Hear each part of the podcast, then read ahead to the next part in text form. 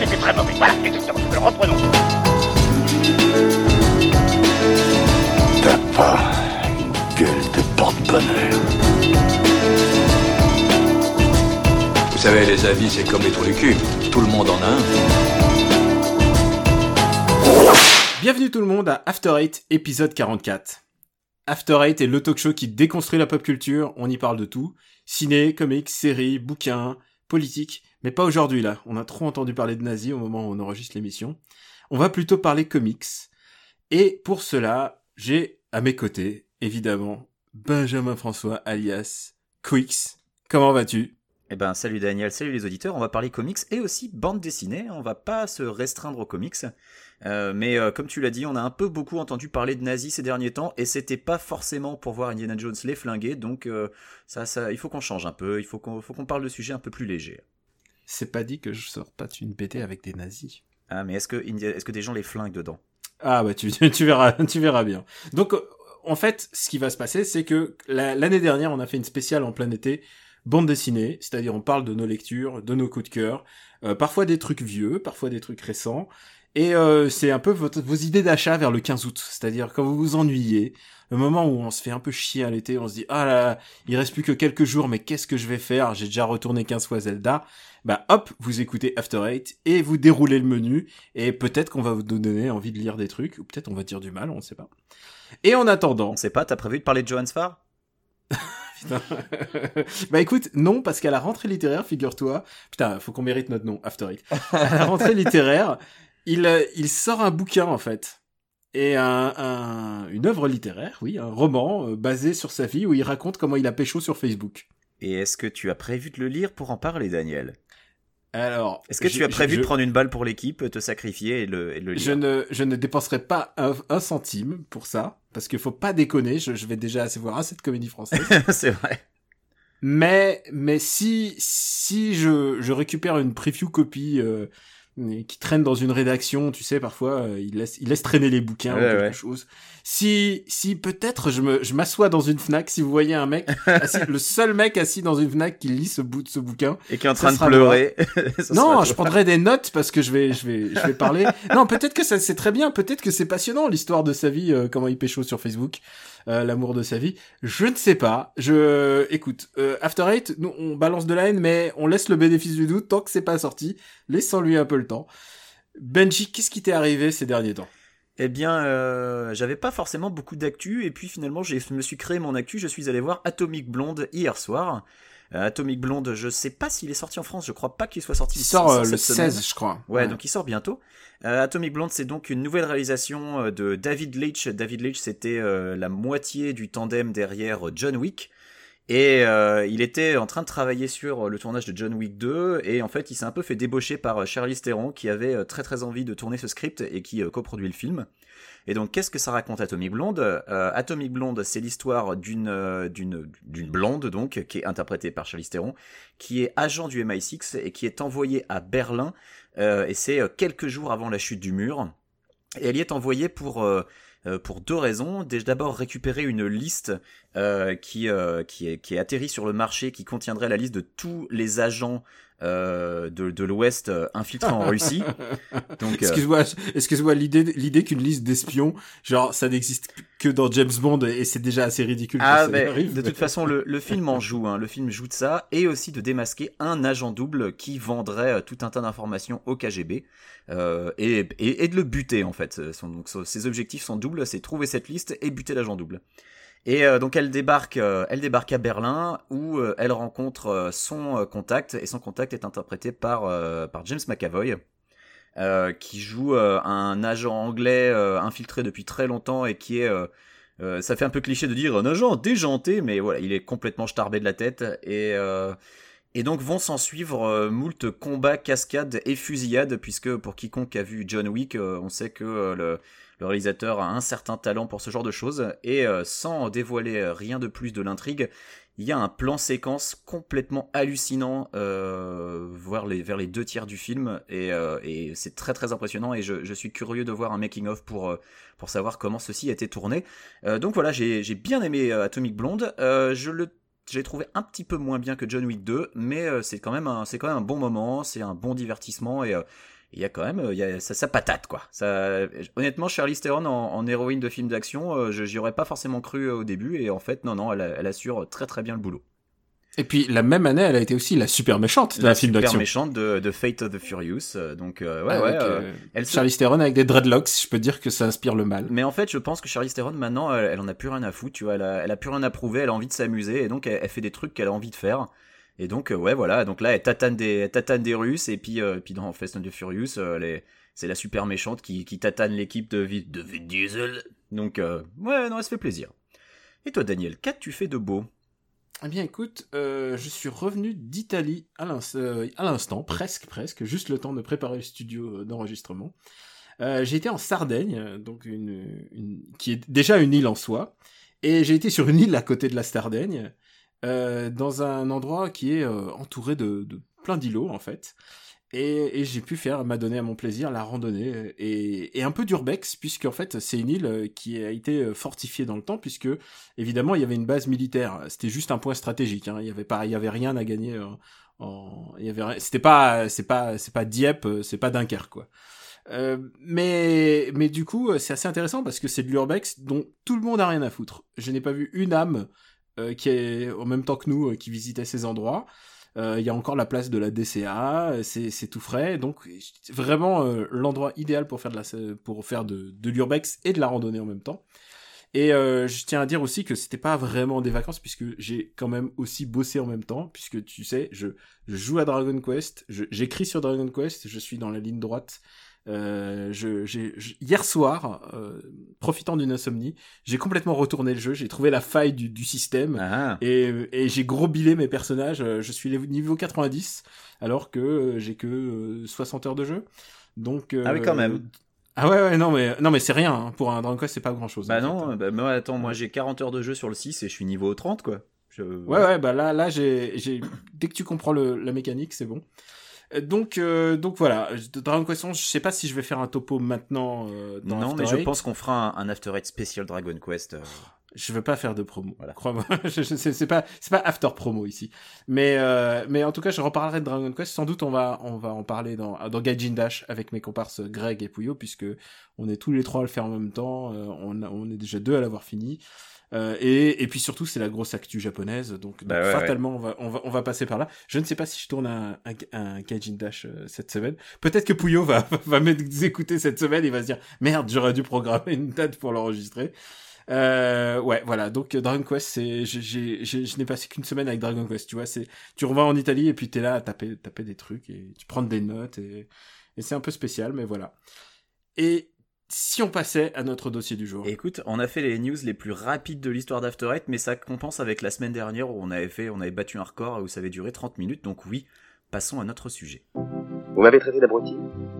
Oui. Je pratique les arts martiaux, judo, aikido, karaté. La première chose qu'on nous apprend, c'est le contrôle. Un type me traite d'abruti, je ne connais pas, je le regarde et je m'en vais. Eh ben, tire-toi alors. Vous avez de la chance. Allez pour les chariots effilés. Vous avez de la chance. Gros connard. Vous avez de la chance. BD. C'est l'été, c'est le moment idéal pour se faire des séries entières de BD. C'est ce qu'on a fait à After Eight. Et comme on voulait vraiment être au, plus proche de, au plus Exhaustif. proche de, Ouais, ou au plus exhaustif, proche. ouais, tu as raison. Au plus proche. On a décidé d'avoir, euh, on a décidé d'inviter quelqu'un. Et, euh, et cette personne, c'est Amandine Schmidt. Et peut-être que les, les fidèles du, du euh, Robotics Podcast Univers étendu la connaissent, puisque elle, euh, elle est déjà une voix de, de MDR, que tu, que tu écoutes, bien sûr, Quix. Ah oui, bien sûr, j'écoute MDR et je connais Amandine qui est une de tes complices, une de tes malheureuses victimes que tu entraînes voir des comédies. Voilà. Et, et c'est aussi, elle est journaliste et elle est critique de BD, n'est-ce pas Ah, ça tombe bien. Eh oui, ça tombe bien ça alors. Salut Et Amandine. donc, Salut et, et donc on a décidé euh, bah, bah, de- d'ajouter une nouvelle voix. Et euh, parce que c'est vrai qu'on en est un peu marre d'avoir Stéphane Boulet en invité permanent. Ah oui, voilà. je ne suis pas Stéphane Boulet. Ouais, mais en même temps, euh, dans la BD, euh, il, il, il lit que les BD euh, de ses enfants, hein, faut, faut le dire. Non, Ah, non, comme il est pas là, on en profite pour bitcher, d'accord. ah, Je- J'ai compris le Non, concept puis de il, il écoute pas l'émission, il a pas le temps, tu sais. Tu Mm. sais qu'il m'a dit, dit qu'il vient juste de redescendre de la montagne. Ça va être sa, sa prochaine story, là, je pense. Est-ce qu'il descend de la montagne à cheval? Non, mais il paraît qu'il est, il est descendu détruit. Ah, voilà.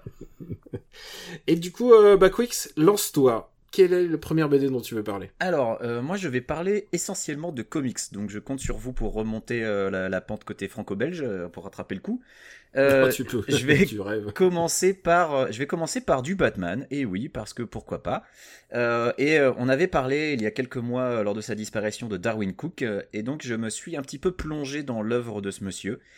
Et, euh, et Darwin Cook, euh, il y a un, un TPB, donc un trade paperback, un- un- une édition reliée euh, de, de comics hein, pour les, parce qu'on dit toujours TPB, mais on n'a jamais expliqué ce que ça voulait dire. Donc voilà. C'est une édition reliée. C'est une édition reliée euh, qui s'appelle Batman Ego and Other Tales. Et euh, ça parle, en fait, c'est- un peu trompeur parce que ça parle surtout de Catwoman, mais euh, il y a quand même, euh, ça, ça s'ouvre sur une histoire de Batman. Et c'est une histoire de Batman qui euh, assiste en fait à un suicide. Euh, c'est Batman qui, poursuit un criminel qui en fait était euh, complice du Joker et le type se flingue devant lui euh, en lui disant non mais de toute façon le Joker sait que je l'ai trahi et il finira bien par s'évader parce que t'as jamais été résolu à le buter. Et moi j'ai pas envie que le Joker se, se fasse du mal à ma femme et mes enfants. Donc je les ai butés moi-même et maintenant je me et là le type se flingue alors évidemment Batman ça lui fait un petit choc et euh, quand il rentre à la Batcave euh, il se retrouve en proie à, des espèces euh, de démons intérieurs et son, principal démon intérieur bah, c'est Batman. Et donc tu as toute la dualité Bruce Wayne Batman qui s'exprime et c'est assez intéressant à lire en fait. Et donc comme je disais le, le- le volume relié est un peu mensonger en s'appelant Batman puisque la principale histoire et la plus longue c'est une histoire de Catwoman et ça s'appelle euh, Catwoman's Big Score si je ne me trompe pas et c'est donc euh, l'histoire de Selina Kyle que tout le monde croit morte et qui euh, planifie un gros coup, comme le, dit le titre, pour voler de l'argent à la mafia, donc à la famille Falcon, qui sont un peu des, personnages habituels de l'univers de Catwoman. Ceux qui connaissent les origines de Catwoman sauront pourquoi. Et donc elle va euh, cambrioler un train qui contient énormément d'argent, et pour ce faire, euh, elle se lie euh, avec deux personnages de l'univers de Darwin Cook, mais je ne vais pas en dire beaucoup plus parce que c'est une histoire qui est super sympa, puisque bah, les histoires de braco c'est toujours sympathique quand c'est bien écrit, et pour le coup, Catwoman sur un braco, eh ben ça passe tranquillou. Donc je Et recommande. Cook, il a beaucoup dessiné euh, Catwoman. Il a... C'est lui qui a redessiné euh, son costume actuel. Et, euh, et tu fais bien de, de recommander, commencer par Batman. Écoute, j'ai Bah décidé ouais, de pas le faire pour une fois. Parce que, en fait, en fait ce qui est intéressant dans Batman, tout au moins autant que le personnage, c'est c'est tout le monde qui est autour, Catwoman, enfin, on a combien de fois on a parlé de Gotham Central ici, Ah bah ou oui. de ou de Mad Love, enfin tu vois toutes ces séries qui qui ont qui montrent un angle différent autour de ces personnages. qui gravite autour de Batman via les personnages secondaires. Et donc voilà, je recommande donc chaudement Batman Ego and Other Tales.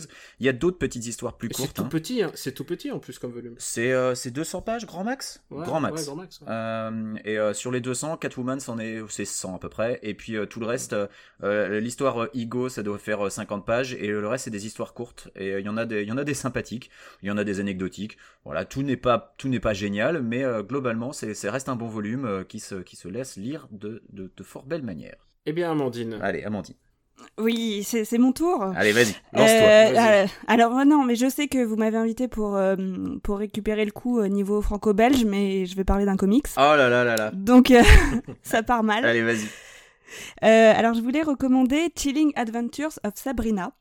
Euh, donc là on est dans un comics avec un high concept euh, puisque c'est une réinterprétation de la série Sabrina l'apprentie sorcière Alors d'accord, c'était la série télé avec, euh, je ne sais plus, c'était qui avec euh, Melissa Joan ouais, Hart. c'est ça.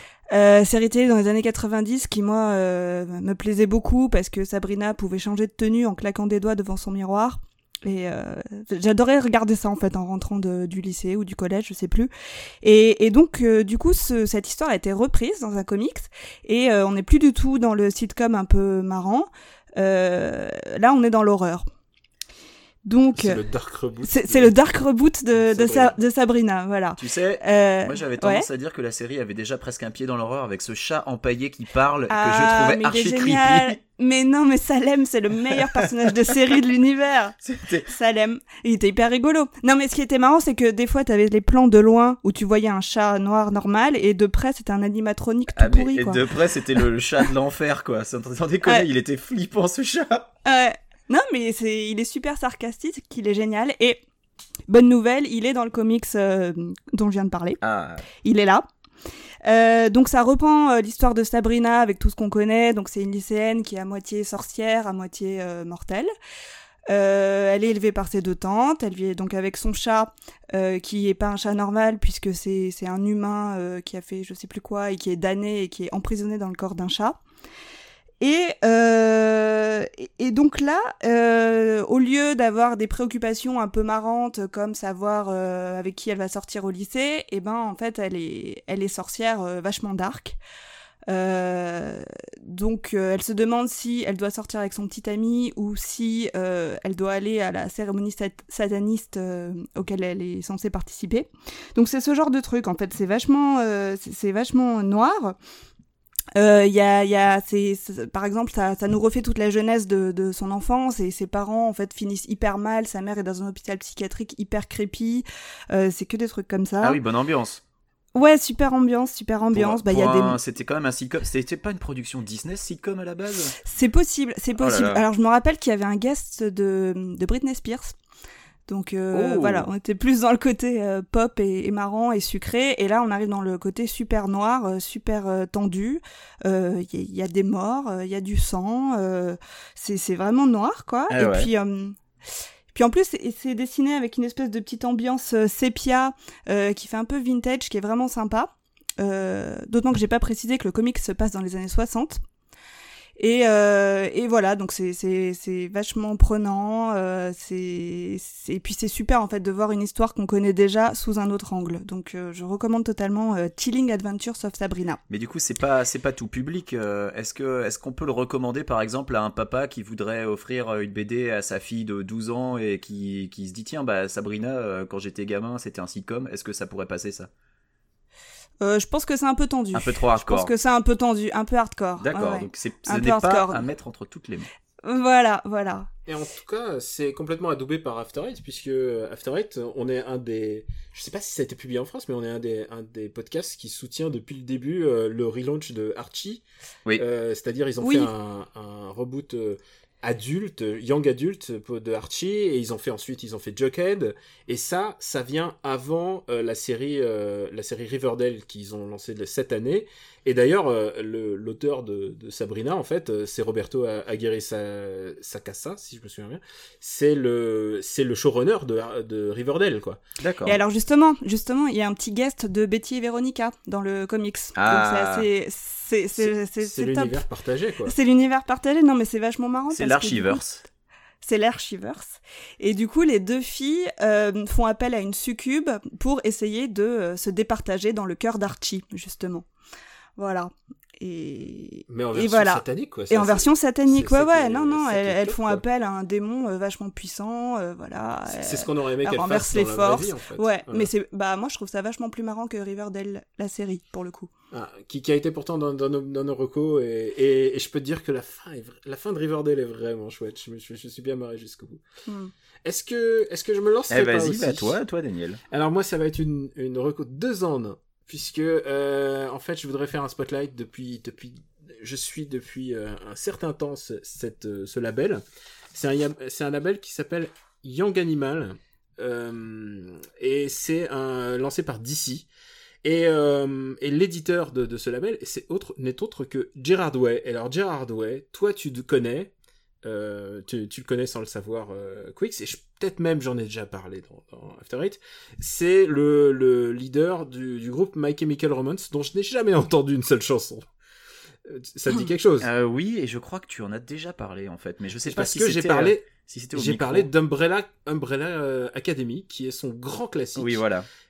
Et euh, j'adore Umbrella Academy, c'est une de mes BD préférées. Hop, je le place, euh, je le place vite fait. C'est, c'est, c'est un monde, euh, c'est une uchronie avec des, avec des enfants cyborgs euh, qui, qui utilisent euh, la Tour Eiffel comme base secrète. Enfin, c'est génial. Et hum, c'est tout ce que j'aime dans une BD et dans, et dans Umbrella Academy. Et là, donc Gerard Way, il reprend, il reprend des vieux classiques de DC que personne n'utilise. Et il écrit lui-même euh, une série qui s'appelle euh, qui s'appelle Doom Patrol. Alors Doom Patrol, qui a été euh, mondialement connu grâce à Grant Morrison. C'est un des premiers succès de Grant Morrison en fait, à l'époque où Grant Morrison n'était pas encore the Grant Morrison. Et, et c'est un peu audacieux de reprendre ce titre-là parce que tout le problème, c'est comment tu passes après après une icône comme Grant Morrison. Et alors, il fait un peu du Morrison, c'est vrai, Gerard Way, mais il va très loin. Il est aidé par contre par, au dessin euh, par Nick Derrington, qui est un mec qui avait fait euh, X-Statix il y a quelques années. X-Statix, c'est euh, et si les X-Men étaient une, étaient une real TV. Euh, c'est c'est vraiment Ça a génial. l'air bien dit C'est- comme ça. C'est hilarant. Mm. J'ado- j'adore, j'adore X-Statix. Et, et, et Gerard Way, il pousse le délire très loin, et je peux pas vraiment décrire, décrire ce que c'est. Ça va très vite, très loin. Euh, c'est à la fois très familier, t'as pas besoin de connaître, bien entendu, euh, Doom Patrol de Grant Morrison, mais dans le premier, dans le premier épisode, il y a un des mecs qui jette son kebab dans une poubelle, et en fait, ce kebab renferme une galaxie tout entière. c'est, une série avec que des high concepts. Euh, où l'héroïne est une euh, est une chauffeuse de d'ambulance et tout d'un coup elle va se retrouver avec un, un homme robot déta- détaché en mille morceaux un, un mec esprit enfin donc la Doom Patrol. La Doom Patrol j'ai toujours cru en fait que c'était les X-Men mais mais du freak show. Euh, ils ont aussi un, un leader en, en fauteuil roulant qu'on voit pas du tout dans le premier arc. Du coup c'est assez c'est assez étonnant. C'est euh, c'est vraiment génial. Donc Doom Patrol et le euh, le, le recueil vient de sortir aux États-Unis. Et euh, dans la foulée, je recommande l'autre euh, comics marquant de ce label Young Animal, donc, et c'est purement du young adulte aussi.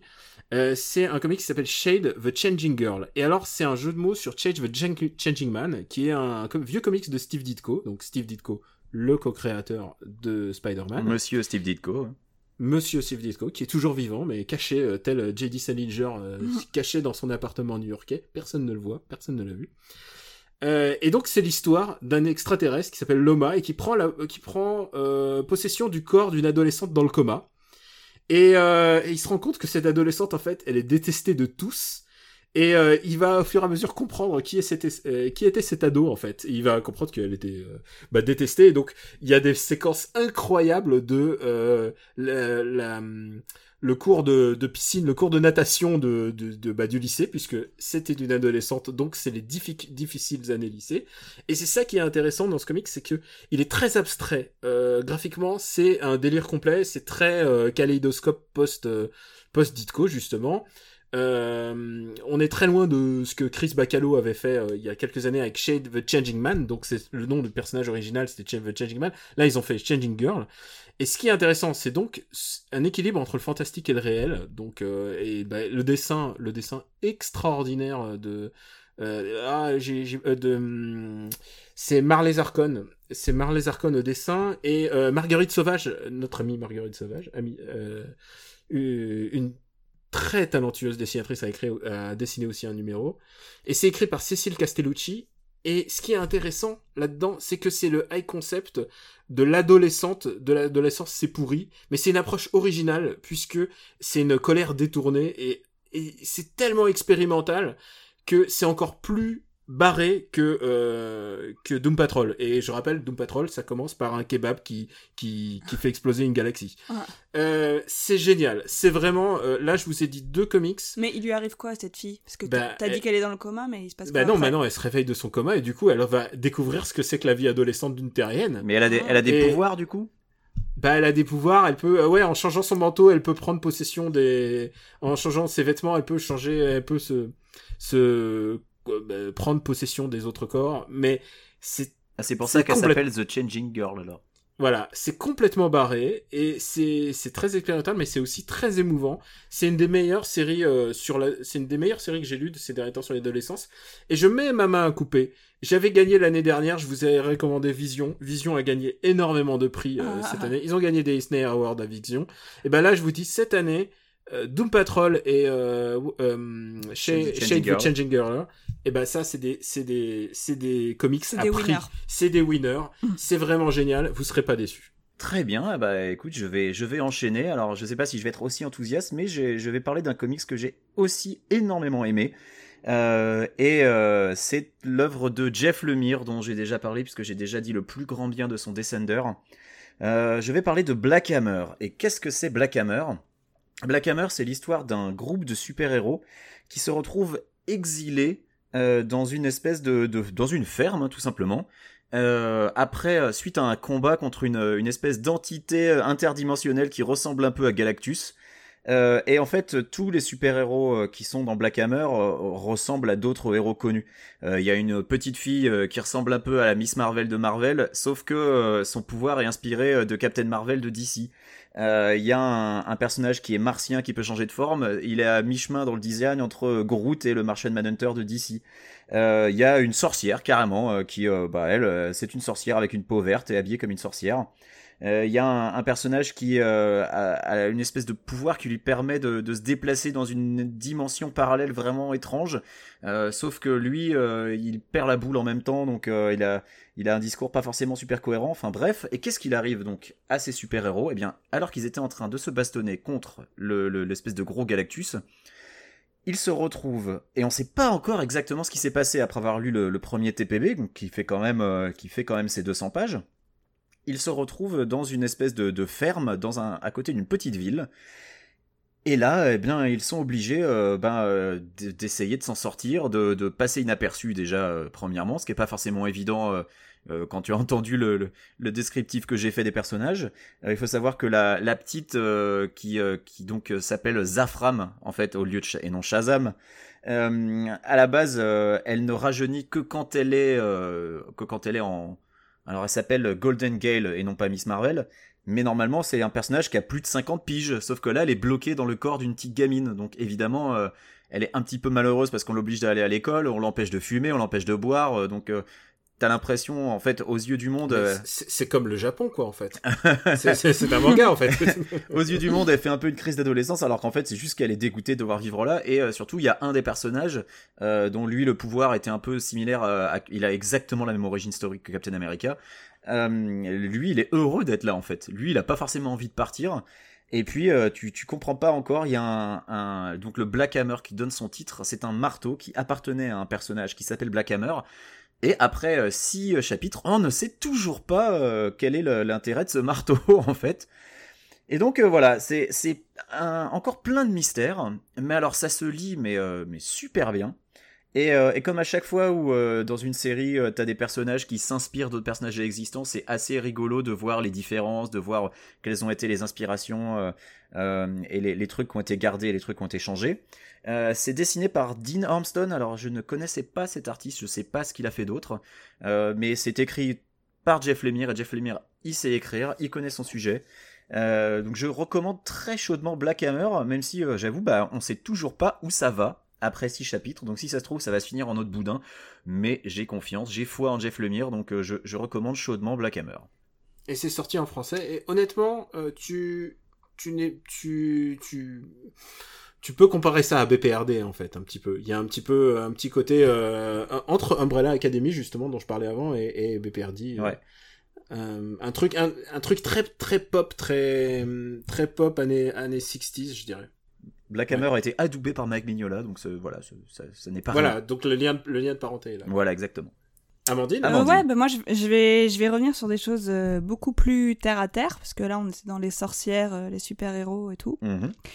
Et euh, bah je vais venir à la franco-belge donc. bah, Ah, Euh, alors, je voulais parler d'un d'une BD qui s'appelle Présidentielle. Et ça parle donc ça fait de très la. peur, hein, de- franchement. C'est très drôle, ça va bien se passer. Ça parle donc de la présidentielle. Euh, c'est une BD, donc c'est un petit format qui a été fait par euh, Lisa Mandel, qui est une dessinatrice, et Julie Pagis, qui est une sociologue. Et elles se sont demandé euh, ce que les enfants pensaient de la politique. et de la présidentielle plus précisément. Et donc, pour, euh, pour le savoir, elles se sont rendues dans une école, euh, une école primaire du, de Seine-Saint-Denis et elles ont interrogé des gamins entre 7 et 11 ans. Et en fait, la BD, eh ben, euh, ce sont juste les, les propos de ces gamins qui sont rapportés. Et c'est très très drôle, puisqu'ils n'ont évidemment pas de limite et ils savent pas trop de quoi ils parlent. Pas de filtre pas de filtre, c'est ça. Donc c'est assez marrant. Elle leur montre par exemple des photos de des candidats à la présidentielle et, euh, et eux font des remarques sur le vif et alors ça va dans tous les sens. Donc euh, ils disent euh, oh Benoît Hamon il est trop beau, il ressemble à Mr Bean ou ça peut être Marine Le Pen, elle met un peu les gens en prison quand même et et ce qui est très très drôle, c'est aussi quand c'est des enfants. Hein. C'est des enfants, hein, c'est des enfants. Et euh, ce qui est très drôle, c'est quand euh, les, deux femmes leur montrent des photos de candidats qu'ils ne connaissent pas. Et du coup, là, ils en viennent à bah, juger sur le physique et c'est très drôle parce que Asselineau, euh, par exemple, c'est un festival. Ça va être, ouais, ça se voit que c'est un gros français, ça se voit qu'il va dire vive la France des trucs comme ça. et, et, euh, et, et, la salle, c'est encore pire parce que bah ils voient ce mec avec son béret euh, totalement euh, sorti d'un autre siècle et en fait ils, éclatent juste de rire quoi, ils savent même pas quoi dire. Voilà, donc c'est très marrant. Plein de bon sens quand même. Ouais, ouais, ouais. Et puis en plus c'est marrant parce qu'on voit un petit peu ce qu'ils pensent politiquement, ces enfants. Enfin, et, et c'est pas toujours le reflet de ce que pensent leurs parents, donc c'est vraiment intéressant. Il euh, y a un petit moment aussi où ils refont le débat à la présidentielle, donc en se mettant dans la peau d'un candidat. Et le truc totalement improbable, c'est que euh, ça fait une finale euh, cheminade Poutou. Et, euh, et, et, en fait, c'est la finale qu'on a. c'est l'Uchronie de l'enfer. C'est ce qu'on aurait dû avoir. Voilà, la finale qu'on a tous envie de voir. Voilà, l'univers parallèle où Cheminade est président. Et, euh, et, et, Cheminade gagne ce débat euh, en parlant de la question des retraites, puisque euh, le, le, le, gamin qui est dans sa peau dit non mais attendez, ma mamie, elle a 63 ans, elle travaille encore. C'est merveilleux. tu peux pas, tu peux pas, tu peux pas parer ça. Donc voilà. Et puis donc comme euh, comme je l'ai dit, comme c'est fait avec une sociologue, tu as des petits encarts euh, où euh, où les, les, les paroles des enfants sont analysées. Donc par exemple, t'as un, as une séquence que j'aime beaucoup qui s'appelle Les enfants sont-ils de gros fachos? Alors, euh, est-ce que ça n'a pas été diffusé euh, dans la presse dans... C'est pas Alors, publié euh, sur Le Monde ou quelque chose comme Exactement, ça? Exactement. Lisa Mandel, elle a un blog sur Le Monde où elle parlait de ça et elle en avait déjà eu un avant où elle parlait de la jungle de Calais. D'accord. Donc elle fait beaucoup de, de BD reportages en fait. Voilà, parce que les, les, enfants gros fachos, je l'ai lu sur Le Monde, je crois bien. Ouais. Voilà, voilà. Donc je trouve ça assez marrant de faire les enfants gros fachos où elle dessine même un, petit un petit enfant qui parle avec la typo nazie. et en fait, non, la sociologue t'explique que non, les enfants ne sont pas des gros fachos, mais que c'est des gamins qui sont tout le temps soumis à l'autorité dans leur vie, puisqu'on leur dit tout le temps qu'ils n'ont pas le droit de, voilà, de traverser la route sans regarder ou, ou de, de je sais pas, de, faire d'autres trucs. Et du coup, bah, eux, c'est ce qu'ils répètent dans leur vie. Euh, quand on leur demande ce qu'un président devrait faire, bah, en fait, ils sortent que des interdictions parce qu'ils sont habitués à ça. Donc c'est vraiment intéressant euh, aussi. Voilà, donc c'est assez savoureux, c'est très drôle. C'est sorti un peu à la après la présidentielle et je pense qu'on était peut-être un peu euh, saoulés la présidentielle. Donc je sais pas si c'est passé, euh, c'est pas un peu passé inaperçu. Mais c'est dommage parce que c'est vraiment chouette. Euh, c'est vraiment chouette, voilà. Et Lisa Mandel, c'est euh, c'est euh, elle dirige la collection Sociorama chez Casterman. Donc là c'est dans cette collection là et donc ils font plein d'ouvrages voilà à, visée sociologique mais qui peuvent être qui peuvent être marrants. Voilà comme celui-là que je recommande. Donc présidentiel. Très bien. Merci Amandine. Je vais m'y pencher Hein je, je, je, vais peut-être t'en ramener un si d'aventure je te croise aux États-Unis. Ah, bah oui. Est-ce est que qu'est-ce qui se passe dans quelques semaines, Daniel? Il y, a des chances qu'on se voit, tu crois? Je sais pas. Peut-être qu'il y a des chances. Peut-être. Putain, ce serait bien qu'on enregistre un truc en live. Eh ben, on pourrait. On va, on peut essayer. Truc. On va, on va y réfléchir. Bah toi ah, d'ailleurs. Surtout, surtout ouais, à, moi, tiens. Bah écoute, euh, on parlait politique. Moi, je vais revenir politique. Je vais parler de Thor. Ah bah oui. Euh, parce que tu vois, en fait, on voit, on voit le Thor Guignolo là, que, du, du monde Marvel. Euh, enfin, le film que le film va nous sortir, puisque là, là, c'est genre là, c'est décomplexé, on fait de la pignolade et tout ça. Mais Thor n'a jamais été aussi sérieux que depuis maintenant et aussi drôle. Euh, on me demande souvent quel est le meilleur Marvel mainstream, et en fait, celui qui est vraiment bon et de manière régulière, c'est Thor de Jason Aaron. Jason Aaron est depuis euh, quelques années maintenant euh, à la tête de Thor, si je puis dire. Ouais. Euh, et il lui fait vivre des péripéties incroyables. Et il inscrit son run, comme on dit.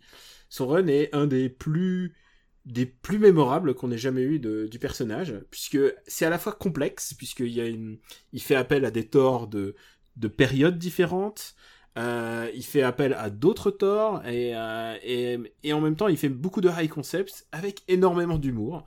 Et depuis quelques années maintenant, Thor est une femme. Et euh, voilà, c'est oui, pas puisque- d'autre explication. Puisque Thor est une femme. Odinson est unworthy euh, depuis Voilà. l'event. Rappelle-moi le nom de l'event où Nick Fury lui dit un truc à l'oreille et où il, il ne peut plus soulever le marteau. Euh, c'est un event tout pourri. Euh, oh là, on l'a déjà oublié. C'était. bah, écoute, c'est pas grave. C'était un event pas terrible, mais ça fait donc plusieurs années voilà que Thor n'est Euh, plus C'était dessiné par Deodato et, euh, et je me demande si c'est pas écrit par Aaron en partie. Mais donc oui, voilà, euh, Thor et Unworthy. Et, euh, et du coup, et du coup, il y a une nouvelle, une nouvelle Thor. Et ce qui est génial, c'est que ce personnage est utilisé pour faire un méta-commentaire.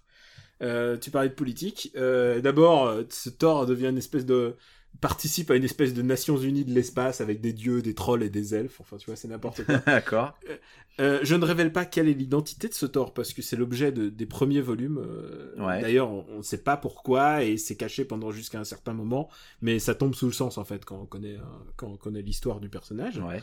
Ce n'est pas ce n'est pas Thor, c'est ça qui est c'est ça qui est l'important. Ce n'est pas Thor, c'est une femme. Et, et pourquoi je parle de méta commentaire C'est parce que euh, elle symbolise exactement le, le rejet. Il y a des, des gars qui sont qui sont affichés évidemment euh, c'est internet des gars qui sont affichés en disant comment notre personnage notre notre notre totem notre objet sacré de virilité comment peut-il devenir Mm. une femme? Et, euh, et ce qui est intéressant en fait c'est que le méta commentaire il est c'est Odin qui le fait puisque Odin il la rejette et Odin c'est l'incarnation depuis des années hein, depuis bien avant euh, du vieux white dude Ah, qui du vieux supporte réac, pas ouais. du vieux réac qui supporte pas ouais hein, oui Mm. le machisme tout ce que tu veux mais qui qui supporte pas que son fils fasse quoi que ce soit Mm. euh, qui voilà il rejette son fils et, euh, et, et là il est un turbo misogyne vieux un vieux connard misogyne Un vieux con, quoi. Un peu un vieux, euh, complètement un vieux con, euh, un vieux con éternel, si je puis dire. Euh, et, et ce qui est, ce qui est génial, c'est que Thor, donc cette, cette, cette nouvelle Thor, elle règle ses problèmes comme elle doit leur régler, c'est-à-dire elle les assomme avec son marteau, elle leur dégomme la face, et c'est absolument jouissif de voir Odin se faire défoncer par le marteau de Thor, et, et cette Thor qui se laisse pas démonter. Vraiment, c'est génial. Et en parallèle, donc, il y a eu Unworthy Thor, qui nous met, euh, qui nous met en scène d'abord donc ce nouveau Thor euh, aux cheveux courts, celui qu'on va découvrir euh, bientôt euh, Dans le euh, film. dans le film sous les traits de Chris, Chris Hemsworth. Euh, et et c'est dessiné. Alors, la série euh, Thor est dessinée par Russell Dotterman et, et Unworthy Thor est dessiné par Olivier Coipel. Olivier Coipel au sommet de son art. Ce mec, qu'est-ce qu'il dessine bien, c'est incroyable. Et, euh, et je dis pas ça juste par euh, patriotisme parce que c'est c'est un pote. Euh, vraiment, ce mec-là, c'est vraiment la star de la Marvel. Ils le sortent pour les grands rendez-vous. Et Unworthy Thor, c'est à, à se hurler de rire. C'est à hurler de rire. Et euh, c'est ça qui est génial, c'est que parallèlement, on a une Thor qui a vraiment le panache, et lui qui est en pleine décadence. Il a perdu un bras, il, sait plus, il est unworthy, il est rejeté, euh, il est vraiment au bout de sa vie, et pourtant il essaye quand même d'être un peu héroïque. Et voilà, donc si vous voulez vraiment lire de la bonne cam de super-héros en ce moment, c'est Thor, et c'est bien depuis le début, depuis... Euh, euh, depuis euh, depuis le tout début du, du run de Jason Aaron. C'est dispo en français et c'est vraiment de la vraie bonne cam. Voilà, j'adore Thor. Toutes les, tous les mois, s'il fallait que j'en choisisse un chez Marvel, je crois que je lirais Thor. Bah écoute, euh, ouais, j'avais envie de lire Unworthy Thor depuis un moment. J'ai retrouvé le nom de l'event, c'était Original Sin. Rappelle-toi cet event. Original Sin. tout Ah ouais, pourri. putain, Et euh, pas tout pourri. ah, j'ai euh, pas du tout aimé Original Sin. Moi, moi, le problème, c'est que ça, ça faisait le Original Sin, c'est que ça, ça disait adieu à Nick Fury tel que je le connaissais, c'est-à-dire Bah le ouais. vieux, le vieux borgne pour mettre en place le Nick Fury euh, du MCU, c'est-à-dire euh, le jeune beau noir. Ouais. J'ai rien, j'ai rien contre les jeunes beaux, le noir, mais c'est juste que mon Nick Fury, ça a toujours été un putain de borgne qui a fait la Seconde Guerre mondiale, quoi. j'avais, j'avais une petite tendresse pour lui et et, et cet event, eh ben le euh, le transforme en, en vieux grigou, quoi. Et, euh, et d'ailleurs, donc dans Origin- Original Sin, c'est donc Nick Fury qui dit un truc à l'oreille de Thor pour le rendre unworthy. Est-ce que depuis on sait ce qu'il lui a dit? On sait, mais je vais pas te dire. D'accord, non, non, non, ne le dis pas, mais je veux savoir, c'est pour euh, essayer de donner envie aux gens de lire Unworthy Thor. Est-ce qu'on l'apprend de Unworthy Thor On l'apprend dans Unworthy Thor. Très bien, eh bien voilà, c'est tout ce qu'il me fallait. Et je sais que tu as lu Thors, donc l'événement qui se passait euh, pendant Pendant euh, Secret Wars. Si- pendant Secret Wars, et ben Unworthy Thor en parle. Unworthy Thor, c'est la suite logique de, de ce qui se passe dans Secret Wars. Ah, formidable, bah, Thor, euh, on en avait déjà parlé, Thor. c'était ma série préférée euh, tie-in de Ouais, Secret non, non, Wars. mais donc, Jason Aaron, c'est vraiment systématiquement de la bonne cam. Il y a toujours quelque chose de bien chez lui. Ce mec-là, c'est vraiment euh, un des meilleurs du mainstream en ce moment. Très bien. Euh, bah écoute, À c'est à moi. Oui, c'est à moi. Euh, je vais parler euh, d'un comic book que j'ai acheté euh, après avoir entendu euh, nos amis de Comics Podcast en dire le plus grand bien. Euh. Et voilà, qu'on salue, euh, qui sont euh, toujours de bons conseils, sauf quand ils n'aiment pas Vision, mais c'est pas grave. Ah, eh, tu, tu sais quoi? On n'est pas obligé de tous ces. Non, Moi, tu mais sais à quel point j'adore Vision. les mais- goûts et les couleurs. Voilà. Euh, Bon, lisez Vision. Vision, c'est putain, s'il y a un comics à lire, putain, en ce moment, c'est Vision, quoi. ce qui était marrant, c'était leur unanimité contre Vision, alors que nous, on a plutôt bien aimé, mais bref. Ah non, non, mais Euh, c'est euh, classique After Eight. Si je me souviens bien, ils étaient unanimes pour Moonshine et ils ont bien raison car Moonshine c'est super bien. Alors de quoi ça parle Moonshine? Alors déjà Moonshine c'est écrit par Brian Azzarello euh, que les gens qui ont lu euh, euh, qui lisent Batman connaissent déjà. Bah, il fait 100... ah, Brian Azzarello, il a fait 100 Bullets, il a fait vraiment... Ah bah oui, de- une Red Bullet tout à Ouais, fait. voilà, voilà. Euh, et c'est mis en image par Eduardo Risso et alors c'est là que c'est très Donc, intéressant. c'est son pote de toujours. Ouais. C'est son, c'est, c'est lui qui travaille avec lui sur 100 Bullets et sur tous les autres, quoi. C'est vraiment la team, la team un peu artsy, euh, artsy de DC. Et euh, bah, le terme arty n'est pas n'est pas euh, volé puisque je sais pas si tu as lu Moonshine mais Moonshine euh, ça se les premiers. Ça se passe donc pendant, à l'époque de la prohibition. Et, euh, et le dessin est fait d'énormes aplats de noir, c'est très sombre, euh, avec euh, toujours du crépuscule ou des scènes de nuit, il y a très peu de, de scènes de jour. Et alors déjà, visuellement, c'est magnifique, les dessins sont, sont extraordinaires. Et euh, Moonshine, qu'est-ce que ça raconte? Eh bien, euh, ça, démarre très simplement avec euh, donc, comme je le disais, ça se passe pendant la prohibition, donc une histoire de distillerie illégale qui se passe, qui se, qui serait dans une espèce de forêt, dans un bled un peu plouc. Pour ceux qui ont vu Délivrance, vous imaginez un petit peu quoi. C'est un petit peu ça. Euh, sauf que cette distillerie, C'est là où t'habites, hein. non, c'est pas exactement là où j'habite. Euh, donc cette distillerie, euh, ce qu'elle a de particulier, c'est que elle produit euh, un alcool. Alors, je sais plus s'il est précisé exactement ce que c'est comme type d'alcool, mais bref, c'est, on va dire une sorte de, je sais pas, c'est peut-être un whisky, j'en sais rien, mais quoi qu'il en soit, c'est un alcool qui est exceptionnel, euh, qui est tellement bon que euh, il arrive jusqu'aux oreilles d'un d'un boss de la pègre new-yorkaise. Et le type envoie un de ses hommes de main pour, euh, pour essayer euh, de, de lancer, de monter un business avec, euh, bah, le pecno de la campagne qui fait son, qui truc dans son coin. Et bah, ça ne va pas exactement se passer comme prévu, puisque notre homme de main va se retrouver en proie à, à ce qu'il pense être des hallucinations au début, et puis finalement, peut-être que non. il se retrouve face à des meurtres, puisque tout tout tout début, on voit euh, trois euh, agents du FBI se faire massacrer. Et euh, eh bien, euh, tout simplement, ça, ça vire à l'histoire de loup-garou, plus ou moins. Après avoir lu le premier TB, on ne sait, TPB, on ne sait pas exactement pourquoi le loup-garou, d'où il vient et, et, et qu'est-ce- quel est son intérêt. Mais l'histoire en elle-même est passionnante. C'est vraiment très très très bien écrit et surtout, mais c'est comme je disais, les dessins sont exceptionnels. Et, euh, et une fois qu'on a commencé à le lire, c'est impossible de le reposer. Euh, moi, je sais que je l'ai commencé, j'étais un peu fatigué, je me suis dit, allez, quelques chapitres et puis dodo. Bah non, j'ai pas réussi à reposer le TPB avant de, de l'avoir fini. Et maintenant, j'ai vraiment hâte d'avoir la suite parce que je veux comprendre qu'est-ce que c'est que ce loup-garou. Et euh, voilà, tout simplement, c'est vraiment, vraiment génial. Je, c'est mon coup de cœur du moment. C'est Moonshine, je le recommande chaudement. Euh, Bah, ouais, bah, je vais parler d'une BD qui est intéressante, qui a été publiée ces derniers temps, euh, qui s'appelle euh, Rolling Blackout. Et euh, alors, c'est de la BD reportage. Euh, J'en parle parce que euh, donc c'est Sarah Glidden qui est derrière et je pense que euh, elle a un gros potentiel. Je pense que ça peut devenir la, la Guy de Lille euh, de, de notre de notre euh, je sais pas de notre siècle, de notre décennie. Euh, non, donc eh ben c'est donc Sarah Glidden qui accompagne ses amis journalistes qui ont un collectif indépendant qui partent au Moyen-Orient enquêter sur les effets de la guerre en Irak. Donc euh, c'est il, y a quelques années et euh, c'est assez bizarre à la lecture en fait parce que par exemple euh, la Syrie est un pays stable, voilà tout à fait normal avec des écoles, des universités et qui accueille des réfugiés. Et, et donc, bah, dans cette BD, elle va rapporter très minutieusement le cas de différents réfugiés. Donc, il y a des, des, Iraniens en Turquie, il y a des Irakiens en Syrie. Voilà, il y a le cas d'un kurde irakien euh, qui, a été réfugié en Iran, au Pakistan, puis aux États-Unis, mais euh, par une espèce d'histoire rocambolesque, euh, il a été mentionné dans les rapports du, 11 septembre. Donc il, est, il est totalement expulsé des États-Unis à vie. Ouais. et voilà, et donc il est dans une espèce d'entre-deux, il sait pas trop ce qu'il va devenir, il a perdu toute sa famille, enfin voilà, c'est que des cas comme ça qui sont rapportés les uns après les autres.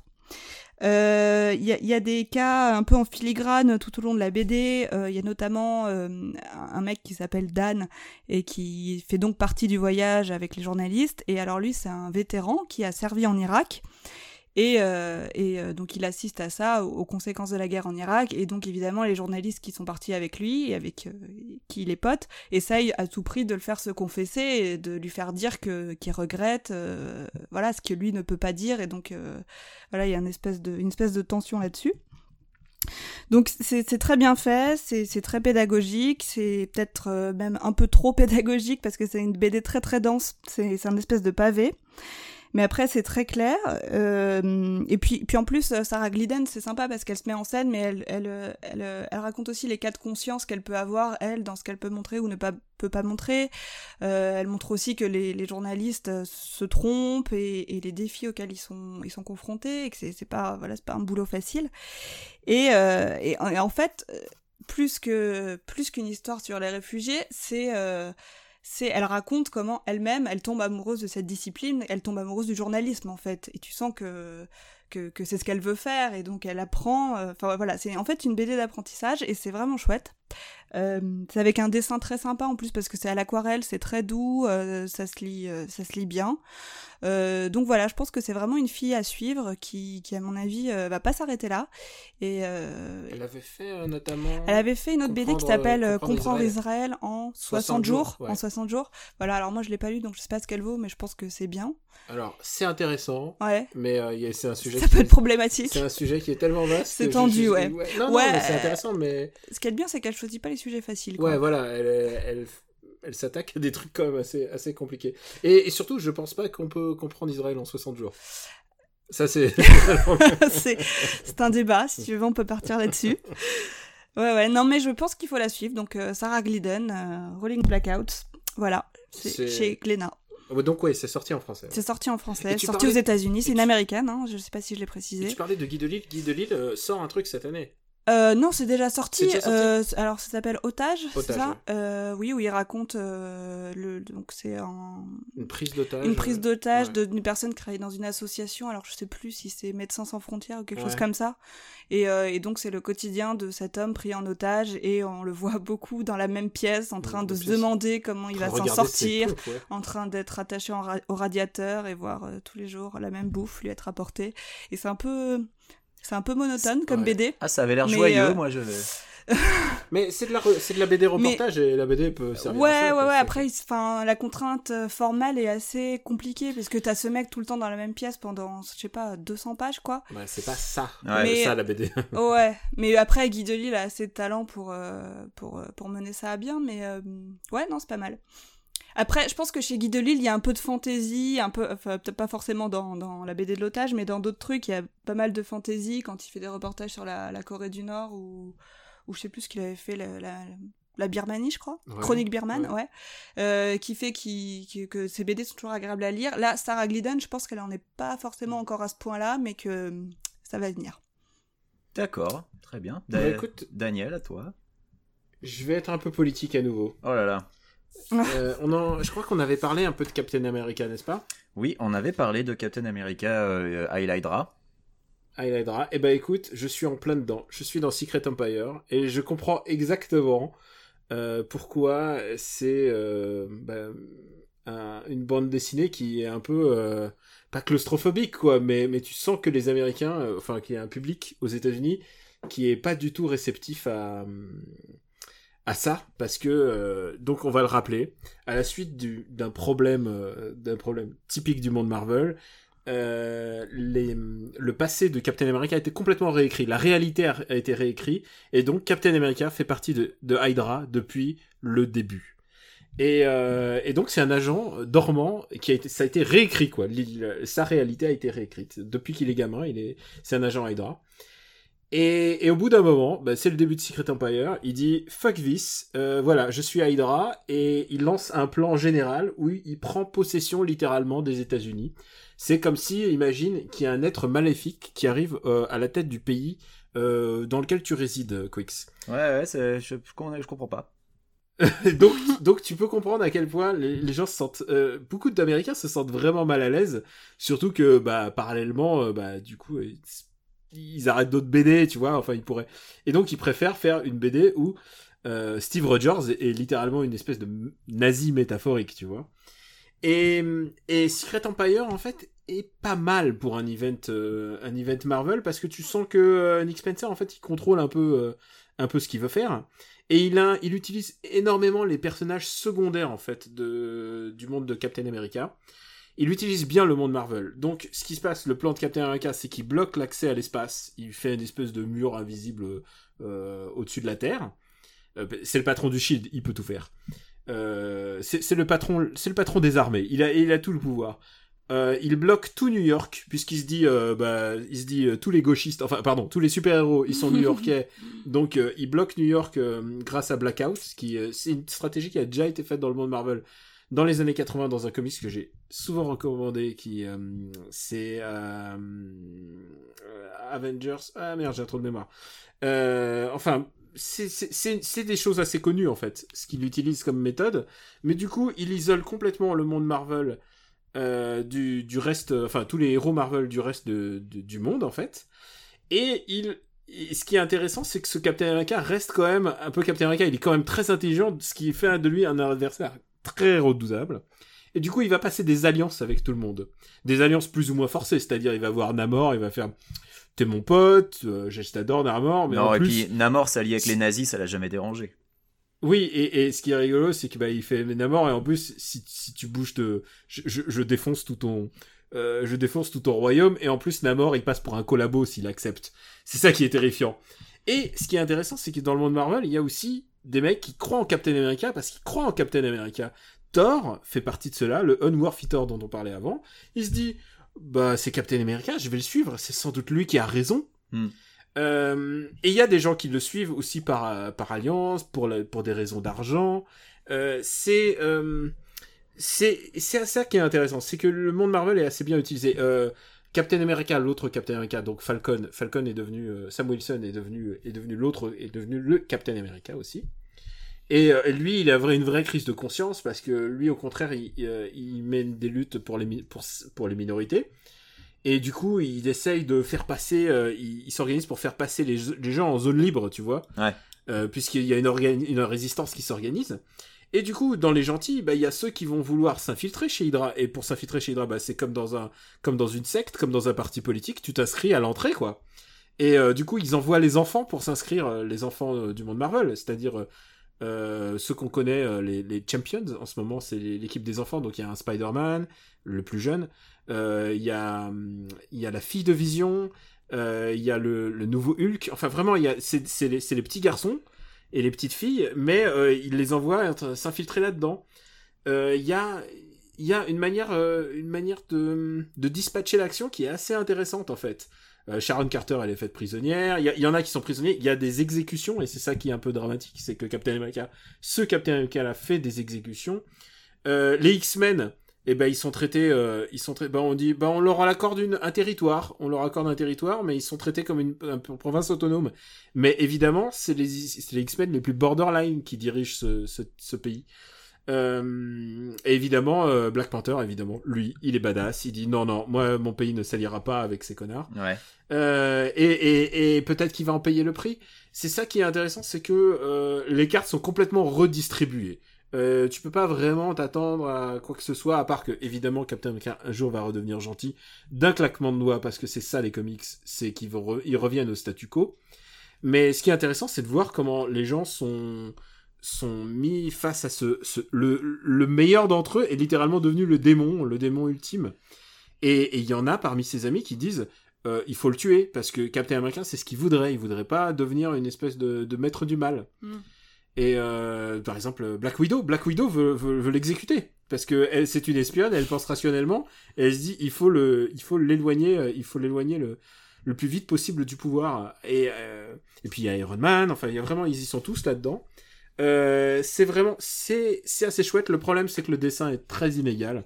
Ils ont trois dessinateurs au moins. ils ont ils ont euh, Daniel Acuna, ils ont euh, Andrea Sorrentino. Et Sorrentino il a un vrai bon dessin mais il est pas très bon euh, pour pour faire les, les ce qu'on appelle les team books quoi. Pour faire des, des des BD avec des milliards de personnages c'est pas vraiment sa cam. Ça aurait peut-être mérité un mec comme John Romita Jr mais le problème c'est que John Romita Jr euh, il est parti chez DC Ah oui, c'est un problème. donc euh, la prochaine fois on parlera des comics d'ici. Voilà, voilà, j'ai j'ai lu, j'ai lu, euh, j'ai lu Secret Empire. Voilà, voilà mon, mon, mon, mon impression à deux numéros de la fin. Voilà. Écoute, euh, je vais, je- j'en ai ça un va un peu vite, ça va un peu vite sur la fin. Je peux, je peux te dire. Écoute, j'en ai un petit dernier, euh, si on a encore du temps Allez. pour un petit dernier. Euh, bah, puisque... Ouais. tout de suite les mini, les mini recos de, de BD. Bah Euh, ouais, mais là ça va être une reco, ça va être à moitié une reco parce que j'ai pas été forcément super méga emballé, mais je voulais en parler quand même puisque j'ai dit au tout début que je m'étais un peu plongé dans Darwin Cook euh, après le l'éloge que tu avais fait de lui euh, quand il ne- quand il nous a quittés, et Mhm. je me suis penché sur The Twilight Children, euh, qui euh, n'est pas écrit par Darwin Cook, mais uniquement mis en image par Darwin Cook. C'est écrit par euh, Gilbert Hernandez. Ah, ah, j'adore. c'est vrai? Il faut pas, faut pas me parler des frères Hernandez, c'est, je les adore. Ils ont fait Love and Rockets, qui est la plus belle œuvre de BD de l'univers. Bon alors, écoute. euh, Donc fais attention à ce que tu dis. Écoute, euh, Twilight Children, c'est le comics que j'ai voulu adorer et euh, honnêtement, au début, euh, j'ai cru que j'allais vraiment trouver ça super chouette. Mais mon principal problème, c'est que ça se termine en autre boudin complet. Euh, The Twilight Children, c'est l'histoire euh, d'un petit village côtier. euh, et t'as trois enfants qui jouent sur la plage et apparaît une espèce de sphère lumineuse et tu comprends que ça fait un petit moment que des sphères lumineuses apparaissent dans ce village et tu sais pas trop ce qu'elles veulent et ce qu'elles sont et ce qu'elles représentent. Et ces, sphères lumineuses, d'un seul coup, aveuglent les trois gamins. Et, euh, et c'est le début d'une histoire euh, où euh, bah voilà, euh, t'as un, un scientifique qui vient pour enquêter, ensuite t'as des mecs du gouvernement qui se pointent plus ou moins déguisés en touristes et qui eux aussi veulent enquêter. Euh, les dessins sont super et, euh, et ce qui est intéressant c'est que Darwin Cook euh, est assez versatile au niveau du style parce que j'ai parlé au début de Batman Ego et en fait pour Twilight Children t'as pas du tout l'impression que c'est le même mec qui décide c'est ça qui est intéressant pour Twilight Children pour Twilight Children il, il adopte un style qui est plus proche de celui de, de Bruce Timm par exemple Mhm, complètement, je vois complètement ce que tu veux dire. alors que tu vois pour pour Igo c'est encore différent, c'est encore autre chose. C'est plus euh, je sais pas comment le décrire, c'est peut-être plus rugueux. Euh, alors que pour Twilight Children, ça fait vraiment euh, ouais, ça fait vraiment Bruce Timm dans l'esprit. Euh, Honnêtement, En fait, euh, ouais. Enfin, moi, je me rappelle entre temps que je l'ai lu. T'as raison. ah tu l'as lu Euh, ouais, je l'ai lu et effectivement, euh, comme tu le dis sur le papier, il y a tout pour plaire. Il y a Darwin Cook et euh, donc Gilbert Hernandez. Ouais. Et en fait, mais euh, on n'accroche pas quoi. Bah, c'est ça. On s'en fout un peu. Ouais. Euh, en fait, et, alors, et, euh, voilà, je le disais, les dessins sont très beaux, euh, les couleurs Ouais. de Dave Stewart sont superbes. Enfin, franchement, j'ai tourné les pages, je tournais les pages, je me dis bon, alors vas-y, quand est-ce que ça commence Ouais, quoi? c'est ça. C'est exactement ça. Ouais. et, Mm. et ça Je suis d'accord avec toi. Ouais, Et quand ça se termine, t'es là genre ah tout ça pour ça, ok d'accord. Ouais. Et voilà donc c'est une petite déception et, euh, et j'en suis le, le premier malheureux puisque j'avais vraiment très très envie d'aimer. Euh, mais c'est quand même un, un objet curieux, ça se lit assez vite, euh, ça coûte pas très cher. Donc si si vous êtes fan du trait de Darwin Cook et de Bruce Timm puisque c'est vraiment à celui-là que ça me fait penser, bah, je vous conseille quand même de jeter un œil dessus. Mais ouais, ça m'a laissé sur ma faim. Et c'est c'est ça que je reproche le plus au comic book, c'est que t'as l'impression que la fin est vraiment expédiée et, et qu'au final, euh, j'ai pas forcément besoin qu'on me donne toutes les réponses à tous les mystères, mais j'ai besoin qu'on me donne quelque chose. Et là, euh, j'ai l'impression qu'on on, m'a repris. En fait, on m'a tendu un plat qui avait l'air super appétissant. euh, Je me suis, je, je, je me suis, euh, je, je me suis hypé tout seul. J'avais envie de mordre dedans et on me l'a retiré avant que j'ai pu en prendre une bouchée. En, y, Ouais. re- en y repensant, euh, quand je l'ai lu à l'époque, ça m'a fait penser à, en fait, à un pilote d'une série, en fait. Et euh, et t'as l'impression qu'il va avoir d'autres épisodes. et Ouais, voilà, ouais. C'est un peu Lost, euh, Ouais. qui, qui ferait qu'un épisode, quoi. Ouais. Euh, Lost, écrit par le, le meilleur ami de, de Pissotière de Non, ex, Ah. ex meilleur ami Daniel. Je te rappelle que je Oh. ne travaille plus au même endroit. Oh, quel dommage. Mais en mais fait ça. C'est comme si Lost s'était arrêté à la saison 1. Point. Ouais, c'est ça, hein. Voilà. C'est ça. On sans dénouement. Sans, sans rien, sans dénouement, sans explication, sans rien. Et, et c'est un peu le problème que j'ai avec Twilight Children. On Hmm. peut pas rester avec des impressions négatives, là. Je... Bah non, mais moi j'aimerais en profiter pour recommander la lecture de Love and Rockets, qui est donc, Ah bah comme oui. je l'ai Bah dit, voilà. la meilleure. BD de l'univers. Euh, non, mais c'est vrai, déjà c'est très très beau, c'est une espèce de ligne claire, euh, c'est en noir et blanc, c'est vraiment magnifique. Euh, donc c'est deux frères, Jamie Hernandez et Gilbert Hernandez, et c'est vraiment des génies de, de la case, quoi, tout est magnifique. Et ça parle de euh, deux filles, euh, donc c'est Maggie et euh, Hope, je crois qu'elle s'appelle, l'autre Esperanza en espagnol, mais en fait on l'appelle Hope. Donc c'est deux, euh, c'est deux latinos, latinas, et et on les suit en fait. sur des années, des années, elles racontent leur vie dans un quartier pourri. Alors je pense que c'est à Los Angeles, mais je suis pas sûre. Je pense que c'est Los Angeles. Oh, tu sais, des quartiers pourris, on n'en manque pas. Bon. Et, euh, et, euh, voilà et on les suit et on suit leurs amours et euh, donc euh, elles sont plus ou moins amoureuses l'une de l'autre mais c'est pas sûr. Et puis il y a tous ces mecs un peu paumés qui sont dans des gangs et elles ont une espèce de, de mentor dans une fille un peu plus âgée qu'elle mais qui est un peu un peu un peu mystique. Enfin c'est vraiment super ça se lit très bien puis en plus les personnages évoluent au fil des ans euh, c'est vraiment chouette à suivre. Et puis il y a un petit peu de, de, de, trucs un peu euh, qui rappellent le comics, qui sont un peu surréalistes, puisqu'il y a des combats de catch au milieu. Il y a. euh, Ouais, c'est- il s'appelle Hernandez quand même. voilà, donc il y a du catch au milieu avec des femmes super fortes. Euh, Il y a, je me rappelle d'un- épisode assez drôle où il y a une espèce de, de mania de, euh, de, je sais pas, un mec super riche quoi, qui a des petites cornes et qui, et donc les, les filles passent, euh, passent un séjour dans sa maison. Et en fait, la maison est tellement immense qu'elle est sur quatre états. Et en fait, elles en sortent pas et il se passe plein de choses dans les pièces, elles font des rencontres. Enfin, c'est vraiment super chouette. Je vous recommande cette série, euh, c'est vraiment un indispensable. Il y, a, il y a juste un, un problème, c'est la version française qui est un multi, euh, multi-éditeur. Ouais, c'est éclaté, c'est compliqué à, Il lire en français, ouais. faut le dire, c'est une série qui, qui- est depuis 81 et qui continue encore. Ouais, ouais. Ils, ils ont continué d'en sortir des volumes et du coup, euh, bah, bah, tu sais pas trop euh, comment t'y prendre. Donc, euh, je sais pas, je sais pas quel. Mais là, il y en a un dernier qui était sorti là il y a 2-3 ans en France, qui était magnifique, euh, qui était une histoire d'amour euh, tragique. Enfin, et, et tu te dis, ces mecs, ça fait 30 ans qu'ils font ça et ils sont toujours excellents, ils sont toujours au top du game. C'est vraiment impressionnant. Ouais. Ouais. J'attends qu'ils sortent un omnibus pour vraiment m'y mettre euh, de manière. euh, genre, eh bien, tu as de- tort. Non, mais non, de manière. de- Parce que j'en ai lu, hein, mais Ouais. de, manière méthodique. Ah, tu fais une Quicks. Voilà, voilà, de m'y mettre à la course, exactement, comme on dit. Et, et moi aussi, je, je- moi, je fais la, la mini roco, euh, mi- mini roco cadeau bonus. Euh, et ma grande surprise, parce que j'ai pas parlé d'ici, vraiment. Enfin, si, j'ai parlé de, euh, j'ai parlé de Doom Patrol et de et de Shade. Bon, donc t'as mais- parlé un peu d'ici quand même.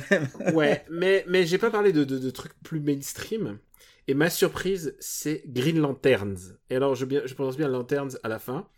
Parce que euh, c'est plusieurs lanternes et c'est pas euh, le c'est pas Al Jordan. Al Jordan d'ailleurs, il faut le dire, c'est quand même un personnage passablement ennuyeux, surtout aujourd'hui. Et, ce qui est intéressant dans cette BD, c'est que c'est deux nouveaux lanternes qui sont issus euh, donc du New 52, mais donc grâce à DC Rebirth, ils ont eu droit à leur propre série et c'est deux personnages complètement différents de ce qu'on a l'habitude de voir. Ils ont très mal commencé. Euh, à ma gauche, il y a Jessica Cruz.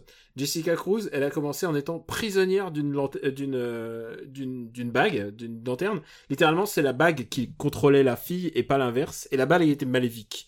Et donc, littéralement, tu peux t'imaginer que elle est contrôlée, donc c'est toute une imagerie du viol, c'est vraiment très désagréable à lire.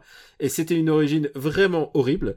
Mais à ma droite, eh ben écoute, c'est pire encore, puisque c'est Sim- Simon Baz. Baz est musulman, et la première fois qu'on le voit dans le monde d'ici, euh, c'est pas comme un Green Lantern, mais c'est parce qu'il a volé une voiture, et il est arrêté pour terrorisme. Euh, c'est des ah non mais c'est des personnages qui sont nés dans des conditions horribles du New 52 euh, qui donnaient pas du tout envie de fouiller mais ce qui est intéressant c'est ce qu'on en fait aujourd'hui et donc c'est Sam Humphries qui a repris ces deux personnages en se disant on peut faire quelque chose d'intéressant hein.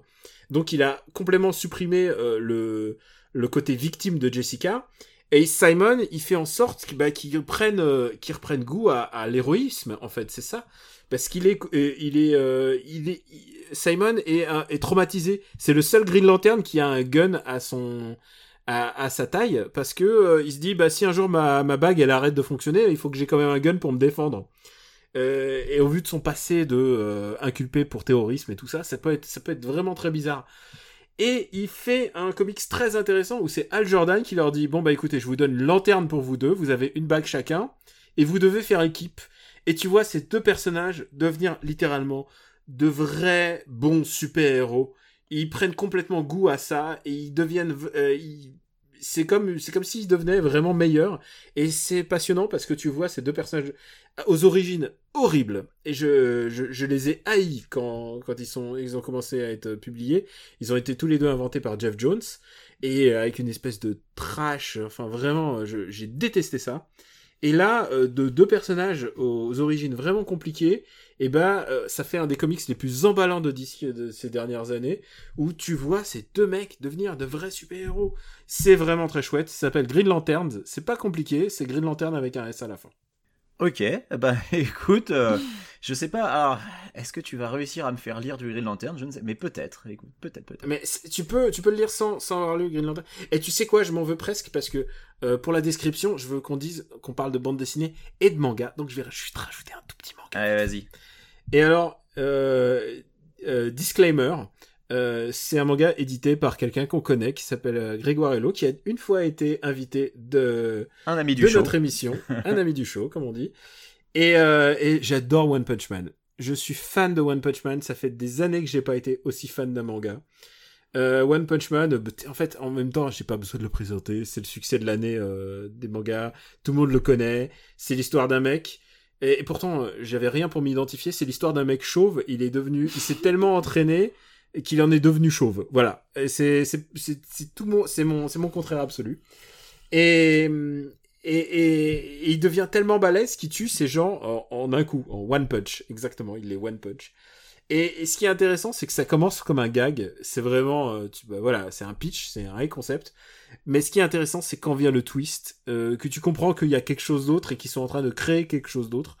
Quand vers, euh, vers le volume 3, 4, comme en général tous les mangas d'ailleurs, euh, prennent leur vitesse de croisière, tout d'un coup ils cassent un peu le, ils cassent un peu ce qui se passe. Et, et One Punch Man prend vraiment une nouvelle dimension. Bah, heureusement, J'adore One de dire, Punch Man. parce que sinon, euh, si l'histoire c'est que le mec il défonce tout Oui, avec un coup de poing, au bout d'un c'est moment c'est un peu répétitif, quoi. C'est ça qui est génial, c'est que le pitch, ok, c'est le mec le plus fort du monde, il tue tout le monde en un coup. Ok, raconte-moi une histoire. Voilà, ouais. Et ben c'est ça qui se passe, c'est qu'au fur et à mesure, ils arrivent à construire un univers et vraiment des histoires qui, sont emballantes. Voilà, j'adore One Punch Man et euh, j'ai- pas à m'excuser parce que parce que je connais Greg vraiment. Non, non. Et je recommanderais pas si c'était si c'était nul.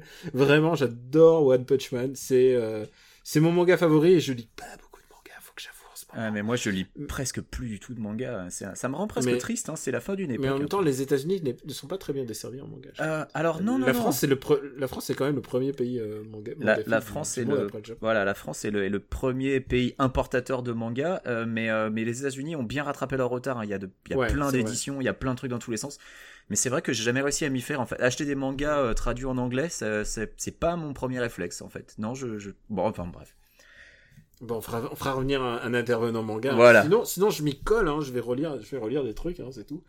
Ça fait, c'est juste que ça, pendant une période de ma vie, ça m'a rappelé tellement le boulot de lire le je crois qu'on est bon. Je crois qu'on est bien chargé. Je bah crois là, que les gens. et on va recommander encore plus PEL. de trucs pour que les gens dépensent encore plus d'argent On fait des recos? Allez. Alors on fait des recos.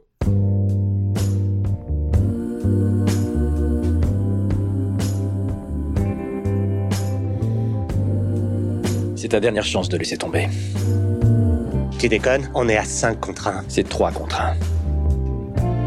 Et comment tu comptes? Une fois que j'ai éliminé le chef, c'est-à-dire toi, je devrais me faire un ou deux de tes copains gonflés à bloc. Les deux derniers, ils se tirent toujours. Rappelle-toi, c'est toi qui l'as voulu. After Eight, vous le savez, c'est un titre trompeur parce qu'à la fin, on balance nos recommandations, mais ça me fait bizarre de dire ça après avoir passé une heure à recommander des bandes dessinées. Pas vrai, les gars? Bah, Si, si. les gars, ouais. Je pense que les gens. hein. Les gars, les amants. oui, j'ai répondu du coup. Je pense que les gens ont une liste jusqu'à Noël. Voilà, ils ont de quoi faire. Ouais. Oui, c'est vrai. Et en plus, il faudra faire nos, nos best-of de l'année. Il faudra, faut, faut qu'on en garde sous la pédale. Mm. Amandine, est-ce que tu veux commencer? Puisque tu, tu, tu vas nous balancer une recommandation Mais oui. avec plaisir, je vais parler de ma passion, de mon obsession actuelle. Je vais parler de Terrace House. Euh, Terrace House, le show qui va vous faire aimer la télé-réalité. Et- et- Vaste et programme. que pour moi, Colanta n'est pas de la télé-réalité, bien sûr. On parle pas de Colanta. D'accord. Non, c'est l'anti-Colanta pour le coup, ça n'a rien à voir avec Colanta. Euh, donc Terrace House, euh, la saison s'appelle Boys and Girls in the, in the City, c'est sur Netflix. Euh, et euh, évidemment, euh, c'est donc une télé-réalité japonaise, et quand on pense télé-réalité, on n'a pas du tout envie de regarder ça. Pas du tout envie de regarder une télé-réalité. On est épuisé par 15 ans de télé-réalité hyper nulle. Et pourtant, c'est génial. C'est génial alors qu'il ne se passe rien, mais c'est super addictif. Mais alors pourquoi? Donc, Alors pourquoi? Eh bien parce que avec des tout petits éléments, euh, Terrace House euh, réinvente complètement le, le principe de la télé-réalité.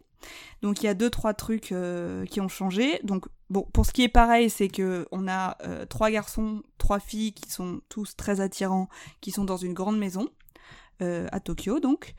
Et par contre, ils ont tout à fait le droit de sortir. Ils peuvent quitter la maison quand ils, quand ils veulent. Euh, ils, ont même, ils ont même des voitures à disposition, donc aucun problème. Donc ils, ils sortent, il y a des sorties, on voit des paysages au Japon, c'est très très beau. Et euh, ils continuent de travailler.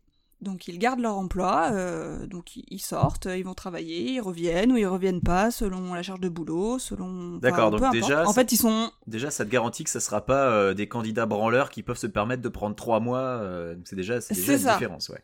Même s'il y en a peut-être un qui est comme ça.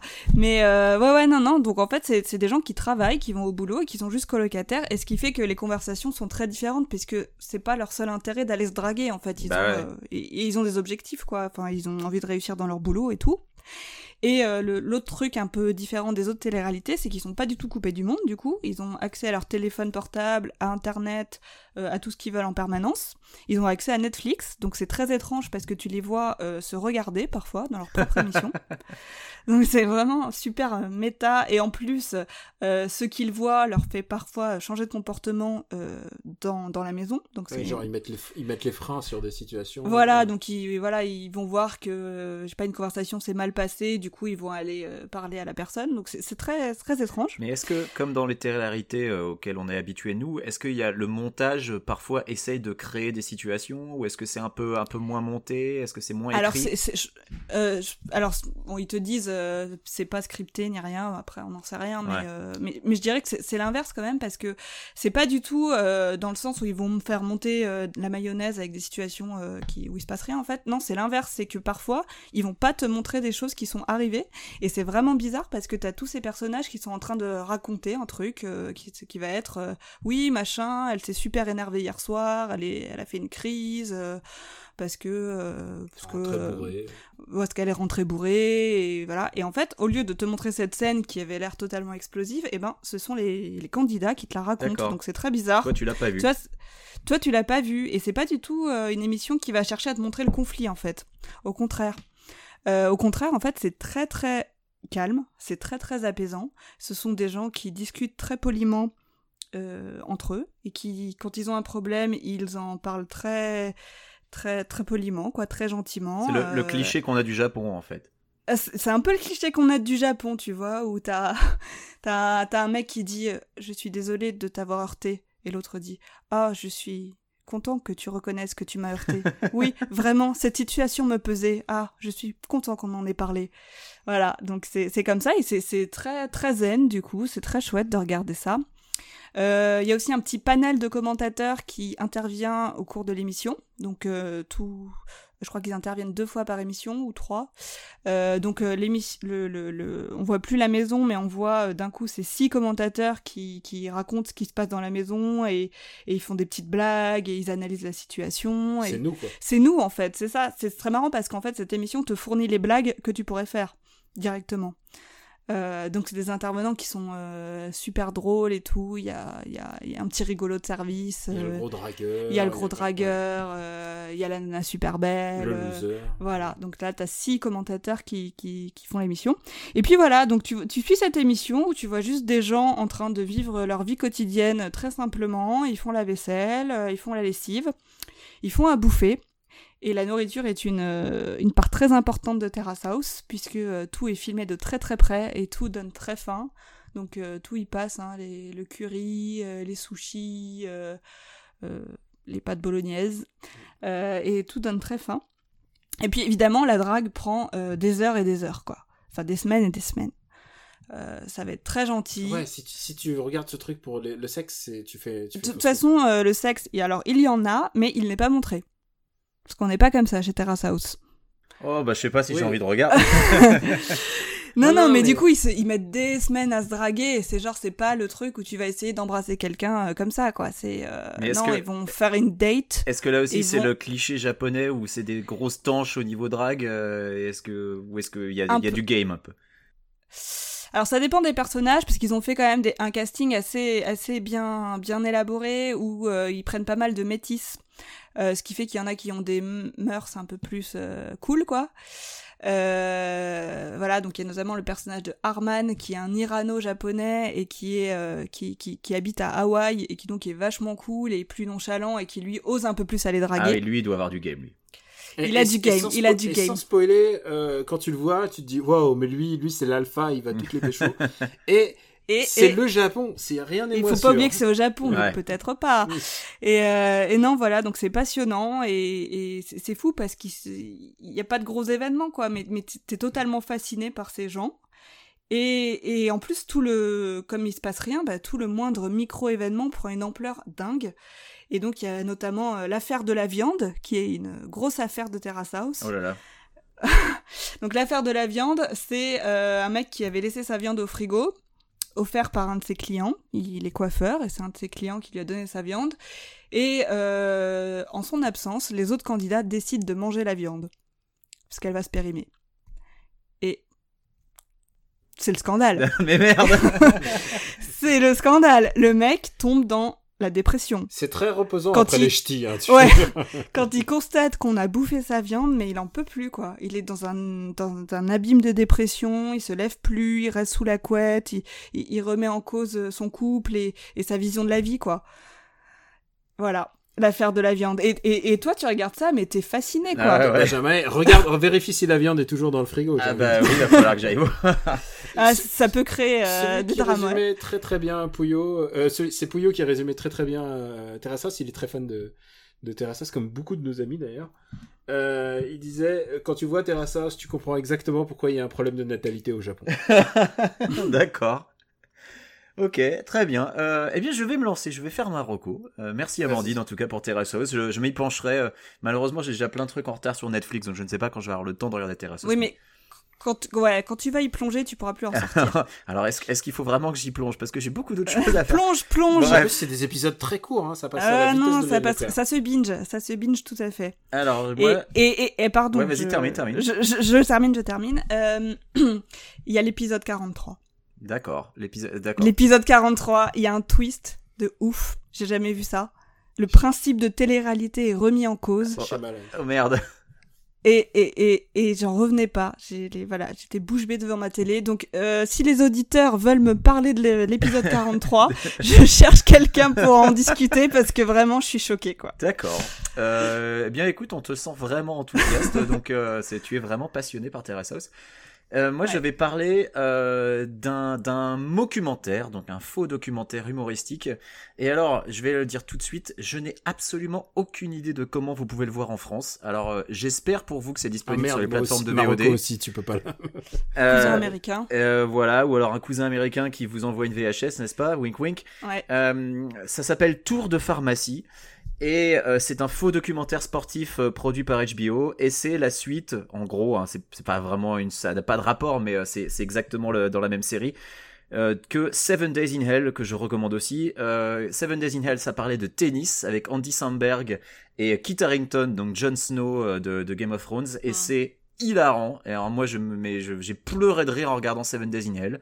Et Tour de pharmacie, c'est fait par les mêmes gens, avec presque les mêmes acteurs. Il n'y a pas Kit Harington, mais il y a Orlando Bloom. Il y a toujours Andy Samberg.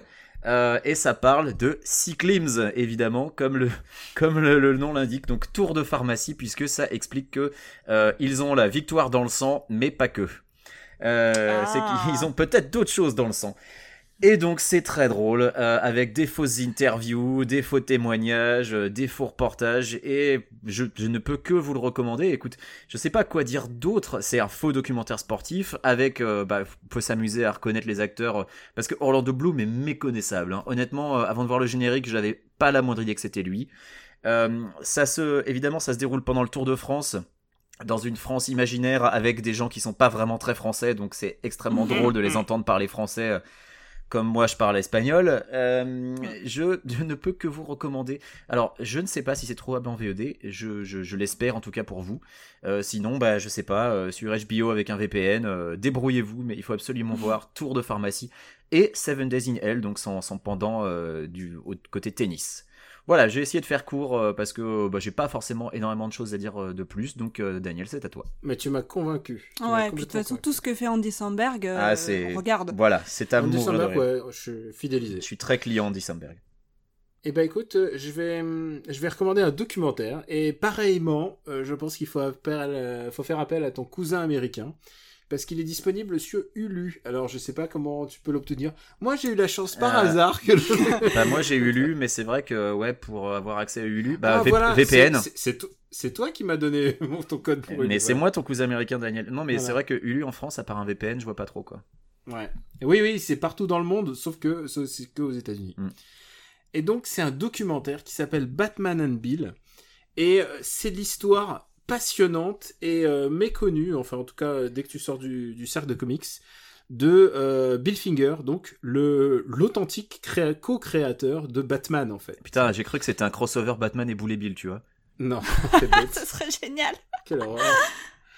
Et, et comme tu sais, Batman, donc euh, créé euh, dans, dans Detective Comics numéro 27, eh ben, le nom Batman, c'est vraiment la seule chose que Bob Kane a trouvé, puisque Bill Finger a inventé à peu près tout le reste, c'est-à-dire le l'aspect qu'il a et le backstory. Euh, il a inventé le Joker, il a inventé Riddler, il a inventé Gotham City, il a inventé le terme Bat Knight, il a inventé la Batmobile, il a inventé la Batcave. Euh, Alfred euh, Alfred, et c'est lui qui a inventé les, les origines de Bruce Wayne, qui n'existait pas dans Detective Comics euh, numéro 27. Et euh, le problème, c'est que Bill Finger eh ben, n'a pas eu de crédit de co-créateur avant 2015, avant que ça soit réglé, euh, euh, réglé d'un point de vue financier. Et d'ailleurs, c'est created by, euh, si je me souviens, c'est par Bob Kane with Bill Finger. Donc tu sens qu'il y a eu une bataille juridique euh, pour obtenir cela. Et le documentaire est passionnant parce que d'abord, euh, il n'existe aucune trace vidéo de Bill Finger, c'est trop vieux. Euh, Il y a que des extraits audio, mais par contre, il y a beaucoup de témoignages d'époque et des gens qui sont morts depuis souvent. Euh, genre Jerry Robinson, Carpin Infantino, ça fait vraiment plaisir de revoir ces créateurs de DC euh, qui sont là, euh, qui, qui sont là inter- interrogés dans ce documentaire. Euh, et ce qui est intéressant, c'est que tout le reste est, reconstitué au moyen de dessins et avec des petites animations, euh, comme une bande dessinée animée en fait. Et ça rend très bien parce qu'ils ont réussi à faire une mimique euh, du style du Golden Age de Batman, tu sais, très caricatural, celui qui a donné un peu le Jeff Baff Poom euh, de, la série Batman 66. Euh, c'est vraiment très joli. Et surtout, ça met en exergue la manière dont Bill Finger a été complètement spoilé par Bob Kane. Alors Bob Kane, d'habitude j'ai l'habitude de dire que dans l'histoire Stanley et Jack Kirby, tout le monde dit ouais Jack Kirby, Jack Kirby, c'est vrai, c'est lui le roi et Stanley a rien foutu. Euh, je pense que la vérité est beaucoup plus au centre. Dans le cas de Batman, euh, Bob Kane est, une racleur de bidet. Et euh, paix à son âme, mais c'est une racleur de bidet. Il s'est attribué tout, euh, tous les mérites, tout ça pour la thune. Il l'a jamais, il l'a jamais caché. Ça a toujours été une odieuse crapule, humainement parlant, ce qui n'est dans rien le fait que, que je ne l'aime pas. Et, et ce documentaire sert à rendre un peu justice à Bill Finger. Il est vraiment bien fait. Ils interrogent pas mal de gens, dont Kevin Smith, qu'on n'aime pas beaucoup ici, euh, mais aussi euh, de vrais gens euh, qui s'y connaissent, comme Fred Van Lenti, euh, qui écrit History of Comic Books, que j'adore. C'est une histoire des, des comic books, mais en bande dessinée. En plus, c'est un mec adorable et très très drôle. Il a écrit des, des comics que j'adore. Il y a Arlen Schumer, qui est un mec qui a écrit un bouquin sur le Silver Age du comic books, qui est un, un allumé complet, mais alors sur le Silver Age, il est incollable. C'est un mec absolument fascinant. Ouais, vraiment, euh, Arlen Schumer, si vous avez l'occasion, Silver Age of Comic Books, un des meilleurs bouquins euh, qui existent euh, sur cette période-là.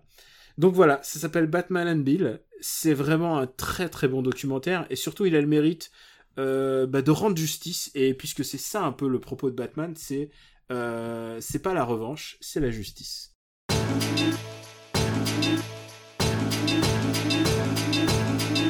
After Eight 44, c'est fini.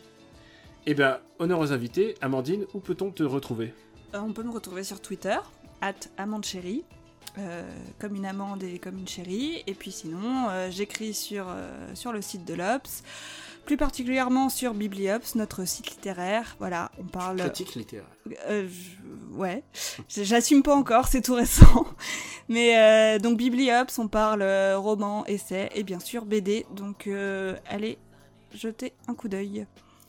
Quicks Bah écoute, euh, moi c'est KWYXZ sur Twitter et, euh, et donc j'invite tout le monde à parler de l'épisode 43 de Terrace House à Amandine, hein, si vous avez bien noté son, son, son nick Twitter.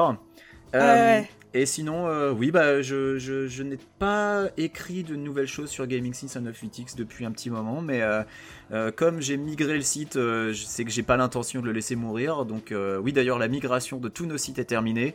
Euh, ceux qui sont sous Android et qui utilisent, euh, je sais même plus quelle appli c'est, c'est Pocket Cast je crois, se sont bien rendus compte qu'on est passé en HTTPS parce que ça ne fonctionne plus, puisque c'est un bug Android euh, et euh, que euh, il faut que je regarde de plus près, mais il est hors de question, je désactive le chiffrement. Donc bah, soit vous gueulez auprès de Google, soit vous utilisez une autre appli, je suis désolé les gars. Euh, mais bon, je vais quand même essayer de On regarder. est pour désolé, mais, mais, mais on, va, on va essayer de... Voilà. On va essayer d'y remédier quand même, même si c'est pas notre faute. Euh, voilà, Daniel à toi. Camé Robotics sur Twitter. Et puis, euh, peut-être peut-être Gaijin Dash euh, bientôt, puisque ou peut-être euh, peut-être le TGS qui arrive. Ah bah oui, c'est vrai. Mais avant, peut-être que on aura bah, Super Ciné Battle, et puis il y aura le retour de MDR. Donc il y a pas mal d'actu euh, podcast en fait. Et toujours notre projet secret qu'on tease, qu'on tease et qu'on sort toujours pas. Qu'il faudrait peut-être qu'on s'y mette. hein. Mais je pense que il arrive très bientôt. Ouais, très, ouais, ouais. très bientôt. Là, j'ai écouté le générique de Projet Secret. Écoute, euh, le générique. Tu vois, à quel point je tease là, on est, on est proche du. Eh, écoute, moi sur, le, reveal, sur le serveur, j'ai préparé à peu près tout est prêt pour projet secret aussi. hein. Ah là là, tout est prêt pour Projet Secret? Quasiment. Oh là là, mais qu'est-ce que les gens vont devenir fous quand ils vont écouter Projet Secret? Et là, En plus, Projet Secret, il dure tellement longtemps l'épisode, ils vont être ravis. Oh, ce teasing de Ah là, les-. Ah là, les marathoniens, ils vont kiffer. Alors, évidemment, vous pouvez retrouver After Eight sur le site after8.fr, sur iTunes, sur YouTube. N'oubliez pas le euh, référencement, s'il vous plaît. Laissez-nous des petites étoiles. Et, et tu sais quoi Je reçois des listes de Super Ciné Battle de gens qui ont découvert After Eight et Super Ciné Battle grâce au référencement euh, sur iTunes. Ah bah c'est formidable.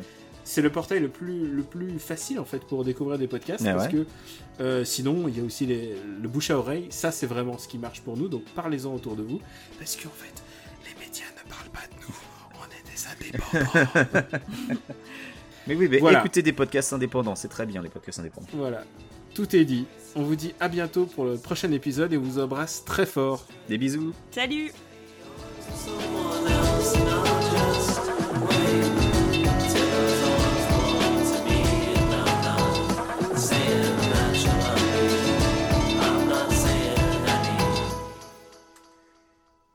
Et puis des bisous à leur PEL aussi parce que avec tout ce qu'on a recommandé encore à chaque fois. Et tu sais qu'il y a des gens sur Twitter des fois qui me font putain j'ai acheté ça j'ai acheté ça j'ai acheté ça. Bon c'était trop bien mais les mecs vous me coûtez cher quoi. Ouais mais alors à ce moment-là tu sais quoi il y a- euh, à ce moment-là il y a le ils peuvent prendre en démat des Il est temps de prendre une commission. C'est mettre des liens des liens affiliés Amazon euh, C'est ça. Site. Ça, non, c'est moche. j'aime pas. Déjà, Ah, je sais. J'aime pas, j'aime pas sais, bien ça. J'aime pas ça. Déjà, non, déjà, c'est déjà vrai. un Patreon, ça serait déjà bien. Ouais, mais un Patreon déjà, c'est euh, toute une structure à mettre en place. euh, moi déjà, Ouais. moi, ça, ça me fait chier. Je Ouais, ouais, c'est pour ça que C'est toi qui le feras. hein. Ouais. c'est pour ça que je m'en charge. Et mais ça sera bien fait. Ça sera éthique, éco, éco Éco-responsable aussi. éco responsable, éco équitable. J'allais faire imprimer des tote bags parce que ce serait trop cool. Amandine, elle veut des tote bags. Et je suis sûre qu'on peut avoir des prix.